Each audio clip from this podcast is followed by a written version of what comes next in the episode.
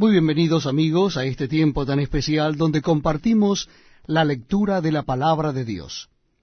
Les invito a que busquen en sus Biblias, en sus Nuevos Testamentos, el capítulo número 13 del Evangelio según San Lucas.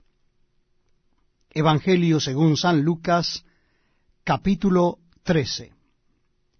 Dice así la palabra de Dios. En este mismo tiempo estaban allí algunos que le contaban acerca de los Galileos, cuya sangre Pilato había mezclado con los sacrificios de Helios. Respondiendo Jesús les dijo, ¿Pensáis que estos Galileos, porque padecieron tales cosas, eran más pecadores que todos los Galileos? Os digo, no. Antes, si no os arrepentís, todos pereceréis igualmente.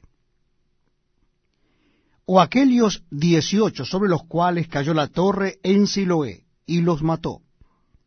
¿Pensáis que eran más culpables que todos los hombres que habitan en Jerusalén? Os digo, no. Antes, si no os arrepentís, todos pereceréis igualmente. Dijo también esta parábola. Tenía un hombre una higuera plantada en su viña, y vino a buscar fruto en ella y no lo halló. Y dijo al viñador, He aquí, hace tres años que vengo a buscar fruto en esta higuera y no lo hallo. Córtala. ¿Para qué inutiliza también la tierra? Él entonces respondiendo le dijo, Señor, déjala todavía este año hasta que yo cabe alrededor de Elia y la abone, y si diere fruto, bien, y si no, la cortarás después.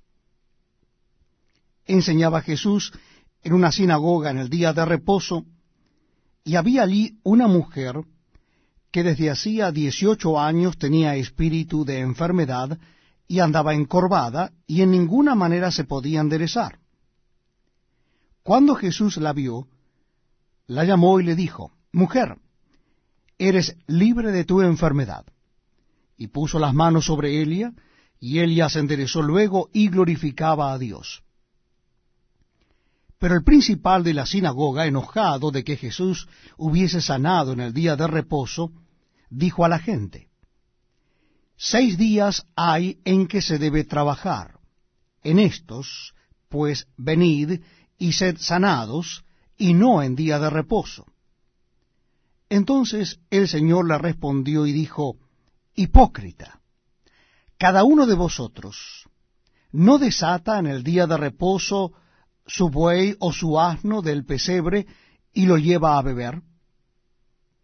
Y a esta hija de Abraham, que Satanás había atado dieciocho años, ¿no se le debía desatar de esta ligadura en el día de reposo? Al decir él estas cosas, se avergonzaban todos sus adversarios. Pero todo el pueblo se regocijaba por todas las cosas gloriosas hechas por él. Y dijo, ¿A qué es semejante al reino de Dios y con qué lo compararé? Es semejante al grano de mostaza que un hombre tomó y sembró en su huerto, y creció y se hizo árbol grande, y las aves del cielo anidaron en sus ramas. Y volvió a decir, ¿a qué compararé el reino de Dios? Es semejante a la levadura que una mujer tomó y escondió en tres medidas de harina, hasta que todo hubo fermentado. Pasaba Jesús por ciudades y aldeas, enseñando y encaminándose a Jerusalén. Y alguien le dijo, Señor, ¿son pocos los que se salvan? Y él les dijo, esforzaos a entrar por la puerta angosta, porque os digo que muchos procurarán entrar y no podrán. Después que el padre de familia se haya levantado y cerrado la puerta, y estando fuera, empecéis a llamar a la puerta diciendo, Señor, Señor, ábrenos. Él respondiendo os dirá, no sé de dónde sois. Entonces comenzaréis a decir, delante de ti hemos comido y bebido, y en nuestras plazas enseñaste. Pero os dirá, os digo que no sé de dónde sois. Apartados de mí todos vosotros, hacedores de maldad. Allí será el llanto y el crujir de dientes, cuando veáis a Abraham, a Isaac, a Jacob y a todos los profetas en el reino de Dios, y vosotros estéis excluidos. Porque vendrán del oriente y del occidente, del norte y del sur, y se sentarán a la mesa en el reino de Dios.